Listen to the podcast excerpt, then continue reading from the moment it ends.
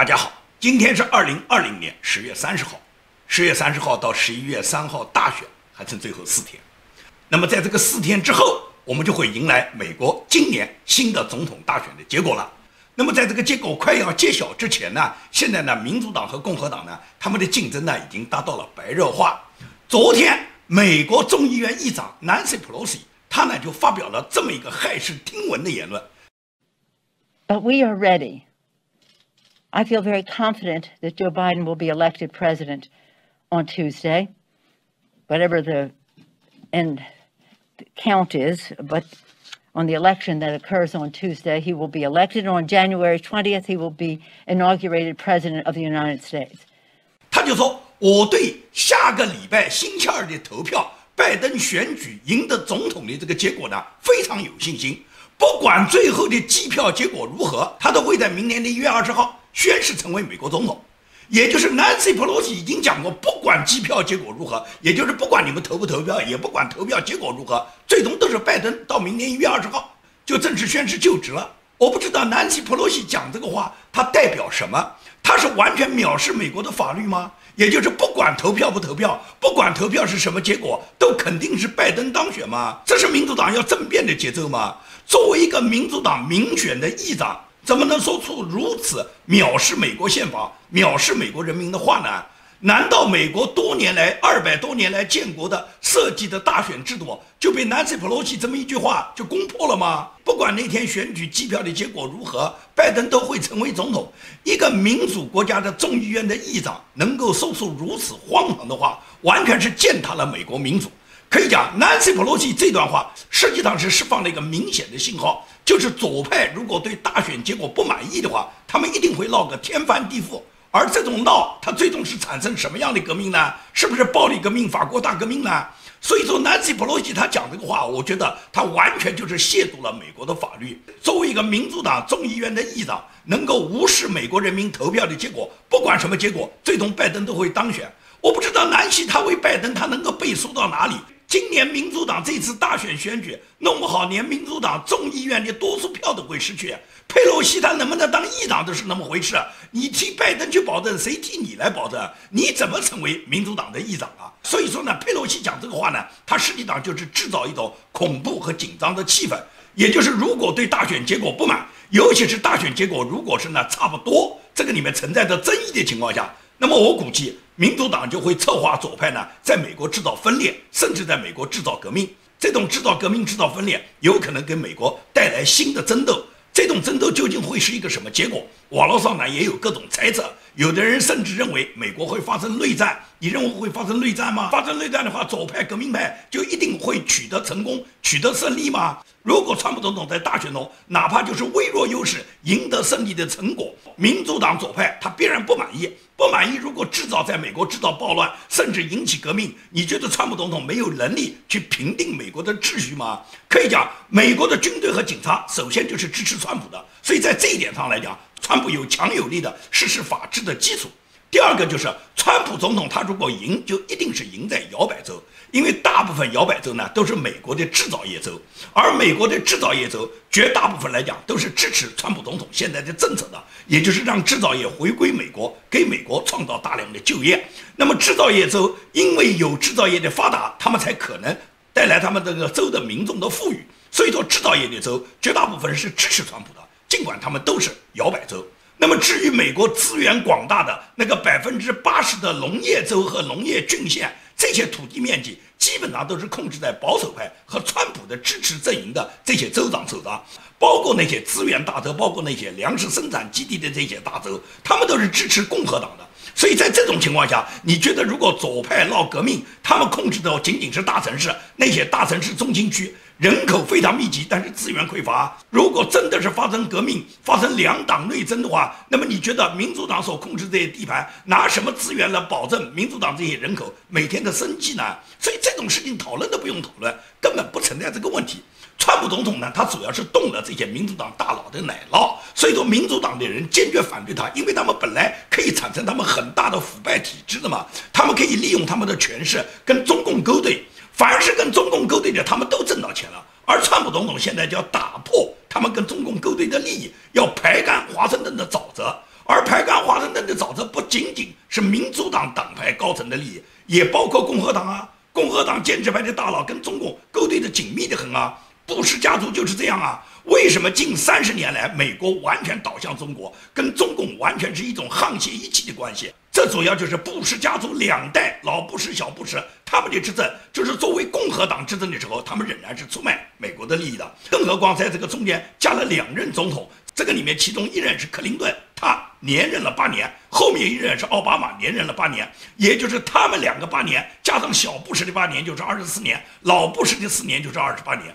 将近三十年的美国这几任总统，无论是布什家族还是民主党执政，他们基本上就把美国卖给了中国。所以说，和中国勾兑、和中国产生巨大利益的人，在美国都发了财。发财的这些富翁，他们人人痛恨川普。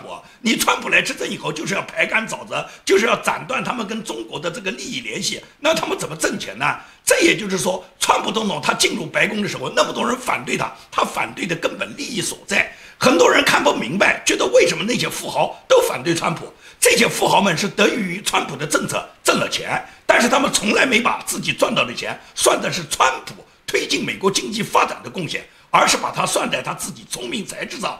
他反而认为川普要斩断中国的利益，实际上就是要断掉他们跟中共的勾结。而他们跟中共的利益勾结，可以讲已经是千丝万缕。他哪会允许你川普能阻挡他们发财、他们利益的这个脚步呢？所以说，为什么民主党的大佬越是富翁，越是反对川普？美国顶层精英的这些富豪们，他们的总资产。在川普总统就任那一年，就是二零一六年，他们的总资产只有两点九万亿美元。那么，川普执政仅仅四年，这四年美国经济大幅增长，美股不断的提升，提升了大致有百分之六十。所以说，这些反对川普的这些富豪精英，当初他们的两点九万亿美元的这个身价，现在又增长了将近一万亿美元。那么也就是说，富豪们实际上在川普的政策下是挣到钱的。但是这些人，他们从来没认为这是川普推动美国经济发展的结果。相反的，他们对川普是恨得咬牙切齿。也就是川普，他是带着排干华盛顿沼泽的理想入主白宫的。但是美国无论是政治人物，美国的这些精英阶层、政治精英阶层，还是美国的富豪阶层、美国的华尔街、美国的硅谷科技界、美国的好莱坞影星、美国的 NBA 球星、美国的所有那些富豪、那些顶尖的精英人才，基本上都是反对川普的。这些人尽管他们的身价已经上涨了百分之六十，但是这些人不但不领情，还一直跟川普作对。他们都希望川普快点挂掉。这里面最典型的，我给大家举两个例子，也就是美国现在的首富和第二首富。第一首富就是亚马逊的贝佐斯。贝佐斯因为巨大的财富，他同时也是华盛顿邮报的老板。如果在华盛顿邮报哪一个记者敢随便写上一句说川普看上去没有那么坏，那么这个记者肯定被炒鱿鱼了。也就是贝佐斯对川普是非常痛恨的，他要求《华盛顿邮报》要坚定的这个左派立场，对川普是逢川必反。因此，贝佐斯他对川普的这种恨是体现在他自己方方面面上面。这个人行事是非常极端的，尽管他成为全球首富。当四年前川普总统2016年获得大选胜利的时候，亚马逊的创始人他的财富是刚刚超过沃伦·巴菲特，成为全球的第二首富。第一首富当时仍然是比尔·盖茨。但是不到四年的时间，他顶着川普的怒骂，然后他自己狂赚了一千二百一十亿美元。现在他已经是世界首富。那么贝佐斯跟川普的矛盾深刻在什么地方呢？因为川普总统一直认为这个亚马逊啊，这个电商啊，它毁坏了很多美国的实体经济。而且从二零一六年川普总统当选开始，他就认为亚马逊摧毁了美国的邮政系统。因为亚马逊的快递，它实际上已经替代了美国邮政系统原来里面很多有关包裹转运的这一块，所以说对美国的邮政事业冲击的很大。其次呢，就是亚马逊的电商呢，它对美国那些中小产业的那些实体店的冲击呢也非常大。所以川普他是从产业经济的角度来批评电商，他对美国现在实体经济造成的冲击。那就得罪了贝佐斯了啊！所以贝佐斯能在他亚马逊里面印刷的那个草纸啊，就那个卷纸啊，卷纸上都是川普的头像的，他就是要把川普的头像拿去擦屁股啊！贝佐斯干的。那么贝佐斯不管他是痛恨川普还是不痛恨川普，电商的发展是不在贝佐斯和川普自己的意料控制之内的。那么电商的发展是非常迅速的，所以这四年来，美国的电商发展，美国的这个互联网经济的发展是异常的活跃。所以到这四年下来，亚马逊它的电子商务的那个平台叫歌利亚，它的股价已经飙升了百分之三百。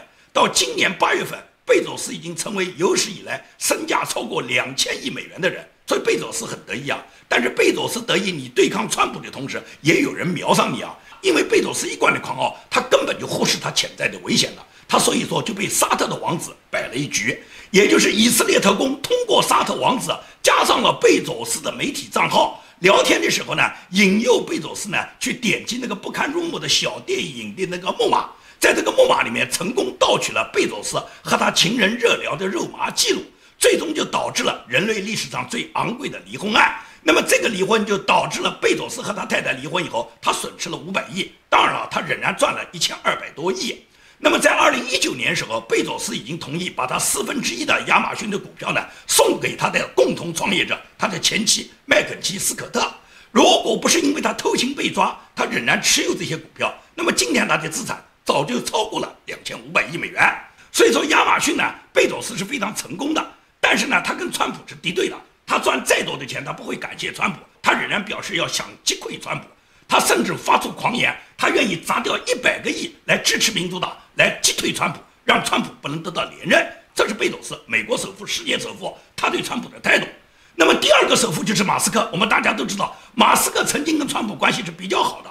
马斯克跟川普曾经有过一段蜜月期的。那就是川普曾经提出过要求重返星球、征服火星的计划的时候，马斯克作为宇航业的天才，他是被川普请到白宫当顾问的。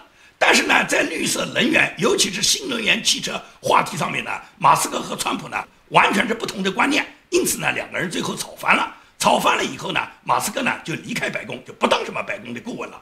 那么他离开白宫的时候，很多人都错误地认为，马斯克的 Space X 公司如果失去了白宫的订单，失去了美国宇航局的订单，资金链一断裂的话，那么 Space X 公司很可能就会崩塌了。但其实呢，马斯克是逆流而上，马斯克逆流而上的这个源泉是哪里呢？就是指向了中国。也就是马斯克在川普总统不断的要求美企从中国撤出的同时，马斯克逆流而上到了中国去投资了二十亿美金在上海浦东，而且马斯克一头倒向中国以后，他自己的产业立马就全部翻盘。川普总统是决定退出了巴黎协定，在川普总统退出巴黎协定以后，马斯克呢就宣布辞职离开了白宫。当时他的特斯拉公司的市值呢只有两百八十亿美元，但是当特斯拉跟中国合作以后，在中共的支持下。马斯克他的这个特斯拉是一日千里，所以他的这个特斯拉的股票是不断的攀升。现在特斯拉的市值已经比世界上任何一家汽车制造商都要高出近四千亿美元。所以马斯克选择跟中共合作，跟魔鬼合作。马斯克是获得了金钱的。那么在获得金钱的时候，他就更加藐视白宫，藐视川普了。马斯克自己是有雄心勃勃的计划的。马斯克也是一个顶尖的尖端人才。这个人不是上天就是入地。他还有另外一个项目叫钻孔公司，他建设地下运输隧道网络。如果中国是愿意让马斯克率先在中国大陆测试他的超级胶囊列车的话，一旦成功的话，马斯克的身价肯定是会超过贝佐斯、超过亚马逊的。现在就是马斯克的这个计划，他的这个施工这个地下网络隧道的这个胶囊列车计划，目前美国没有地方敢给他试了，那么中国敢，中共肯定敢。那么中共如果让马斯克试，马斯克一旦成功，在中国他的胶囊列车如果在地下钻孔成功，然后变成了中国一个优秀的一个运输工具之后，那么毫无疑问来讲，全球都会引用马斯克的这个项目。所以马斯克人才是人才，天才之天才，但是这个天才他总是跟魔鬼结合，所以马斯克早就成了马克思的后代。因此你可以看到，美国的大选形势就是这么复杂。美国的顶尖精英，美国的富豪，他们都是支持民主党的。但是民主党这次能不能战胜呢？民主党现在不管战胜不战胜，佩洛西都讲了，拜登都一定要宣誓担任总统。也就是说，除非川普总统是大比分压过拜登，如果川普总统大比分压过拜登的话呢，那么民主党来闹呢就没有什么市场，就怕什么是当年两千年之后小布什的那一次竞选的时候产生的是两个竞选人他是微弱多数，最终靠大法院、靠最高法院大法官投票表决来确定小布什当选的。如果今年仍然发生这种情况，那么我相信民主党是绝对不会接受拜登败选的这个结果。相反，他们会大闹。这种大闹的结果就有可能给美国带来新的动荡。这种动荡的过程中，中共是一定会在里面参与，而且中共会调动他自己所有在美国掩藏的，不管是公开的还是不公开的，还是那些兴风作浪、希望把美国搅得一团糟的这些人，全部会粉墨登场。郭文贵就是中间最典型的人物。所以，我今天节目的后面部分，我要跟大家谈一下关于蚂蚁帮起诉的事情。有关蚂蚁帮起诉的事情呢，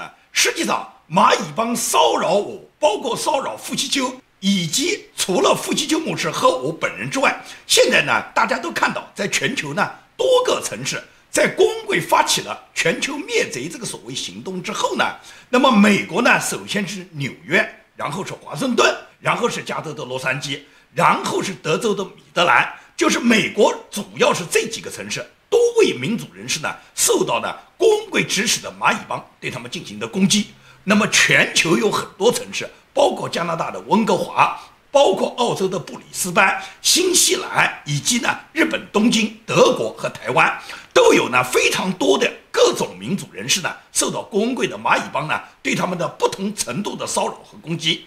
那么，工会为什么要在美国大选前，在大选前一个多月就在全球发起所谓全球灭贼的行动？尤其在美国采取了大规模包围各个民主人士、围堵他们家里面这种行动呢？实际上就是为了把美国大选的水搅浑嘛。然后呢，工会的这种行动呢，采取的是红卫兵式的行动，就是包围、冲击、围堵。以及谩骂和网络攻击的这种行为呢，线上线下一起配合，然后组织大量的蚂蚁们呢，对各种民主人士呢进行攻击。他给蚂蚁们许下的愿就是：你们只要参加这种攻击行动呢，就会给你们出具你们参与围攻所谓共产党特务的这些证明，因为你们有现场里面的视频啊、现场的图片啊，这些现场图片和视频，再加上郭文贵的蚂蚁帮给你出具的所谓证明，就让你们去办理所谓政弊了。而且呢，很多参与围攻的这些蚂蚁们呢，他们是把自己的血汗钱呢投入到了公会里面各种投资的项目中，他那个机系列的项目中。那么投进去以后，不就要指望回报吗？问题是公会把这些钱骗走以后，他不会给你回报的。那么当蚂蚁们问他我们那些回报什么时候能兑现的时候，公会就要求你们先去参与。这些围堵和包围所有民主人士的活动，你们参加了全球灭贼活动，你们才有可能获得公会对你们股份的确认。那么这些人钱已经投进去了，想把钱拿回来也没那么简单，只能是按照公会的旨意，然后就去包围围堵那些民主人士了。大量的蚂蚁们就是这样上了贼船的。所以说，上了贼船这些蚂蚁们呢，他们自己没有脑子。他们根本就不知道，他们这个投资实际上钱就被骗了。被骗一次呢，他们不过瘾，他们要被骗第二次，就是把他们当做炮灰，再送到那么，再送到美国的法治体制上去。那么来唯独我家里面有很多人，包括一个广西来的一个姓阮的妇女，她呢叫骂的最凶。很好。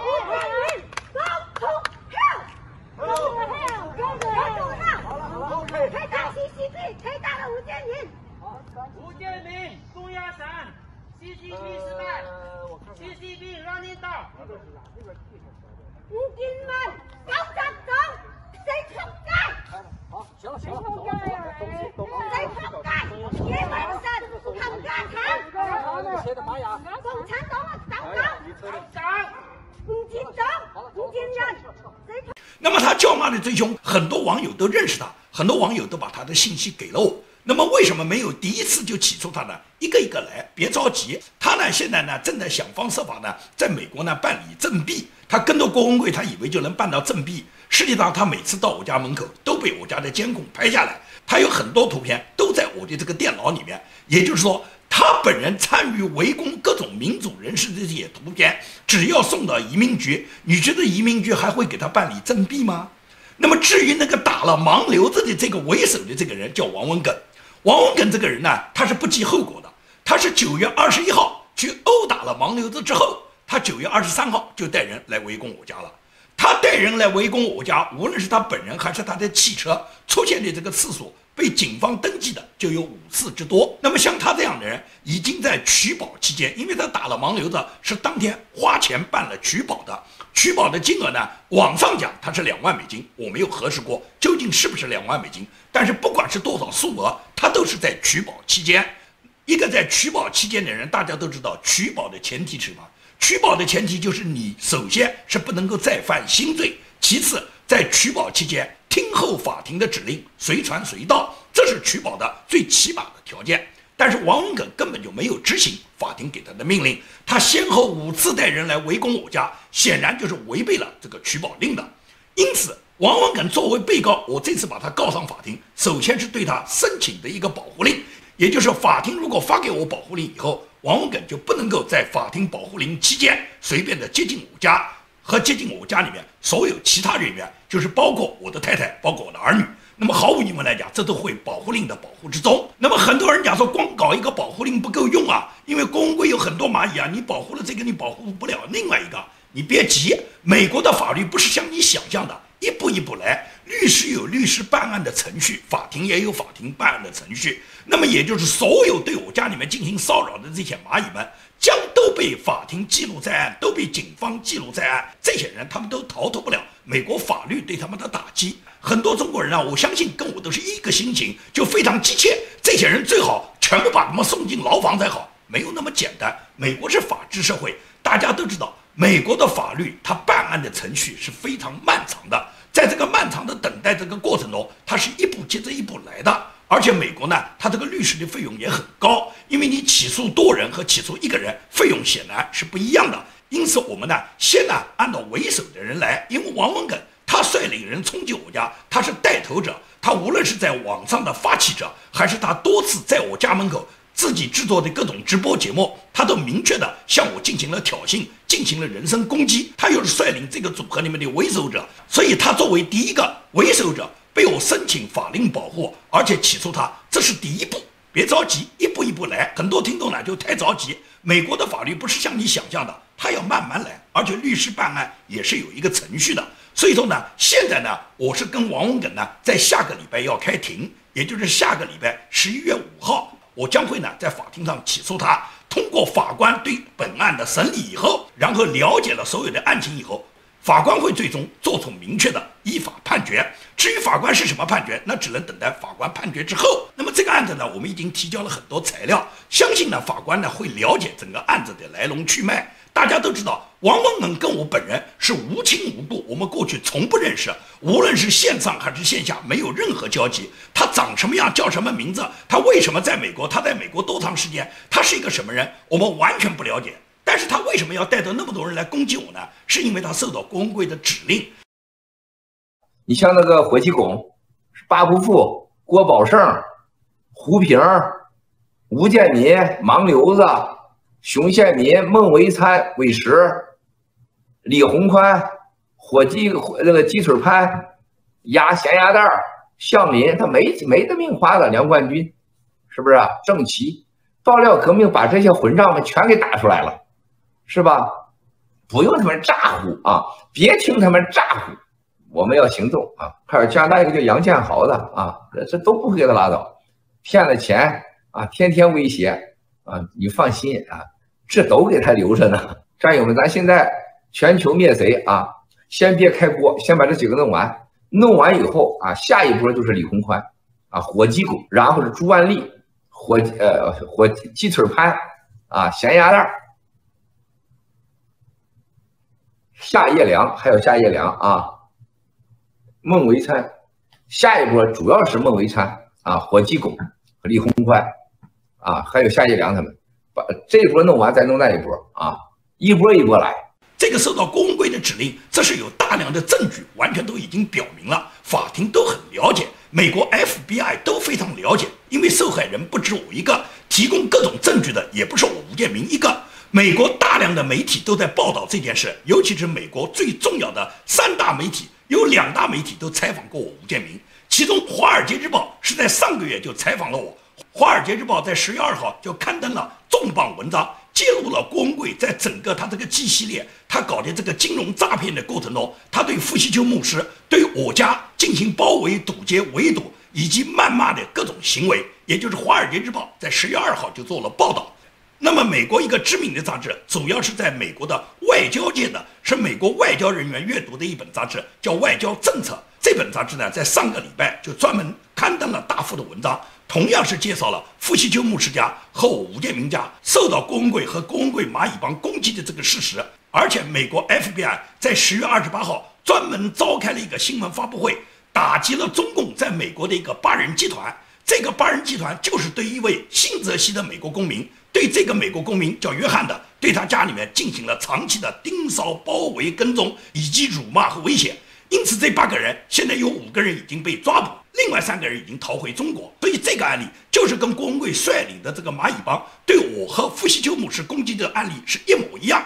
昨天，美国的宗教大使是川普总统命的宗教大使，他专门发了推文，就指出了现在蚂蚁帮攻击夫西丘牧师家里面的这个做法，跟 FBI 刚刚破获这个案子是一模一样。那么，也就是高层人物对这件事已经定了性，下面就是 FBI 什么时候收网的问题。那么，就在外交政策发表了这个重磅文章之后呢，昨天《华盛顿邮报》呢又专门刊发了一个重点报道，因为《华盛顿邮报》和《华尔街日报》。以及《纽约时报》是美国最古老的、美国最有影响力的三大报纸之一。那么，《华盛顿邮报》在昨天他的这个重磅报道里面，专门提到了夫妻鸠牧师和我吴建民作为一个民主异议人士、一个国际民主活动家的人物，遭到郭文贵的打击和谩骂的这个状况，《华盛顿邮报》给予了大幅的报道，而且《华盛顿邮报》指出的很清楚，也就是郭文贵所打击的这个对象。恰好是反共的重要人士。这个重要人士，他不光提到了我，也提到了李一平，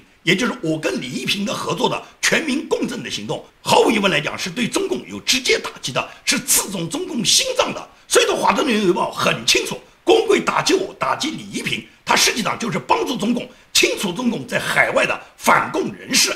所以，无论是美国的新闻媒体的报道，还是美国司法机关的出击。包括我们这些受到工会冲击的所有的民主人士，我们都会拿起美国的法律武器来捍卫我们自己的权益。所以在这个过程中呢，我一直是保持着高度的克制。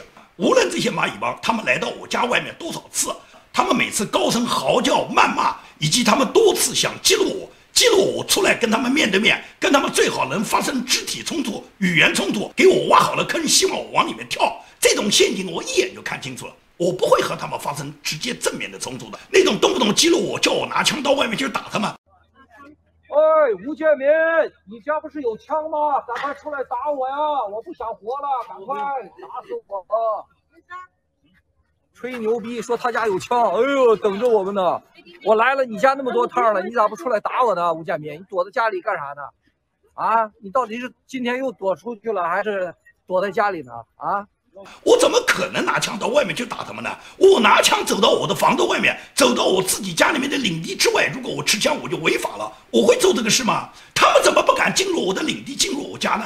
动不动嚎叫着你有枪，你就是吹牛逼。那你就试一试嘛，你走到我家的领地里面来嘛，你进入我家抓我喂，你进入我家的这个领地，你就看一看我究竟有没有枪，有没有吹牛逼嘛。所以说，在这个问题上，我不需要去跟他进行口舌讨论。我很清楚，我在美国应当通过什么方式来维护我的权益，通过美国的法治来保卫我的权益，这是最重要的手段。我不会做任何违法的事。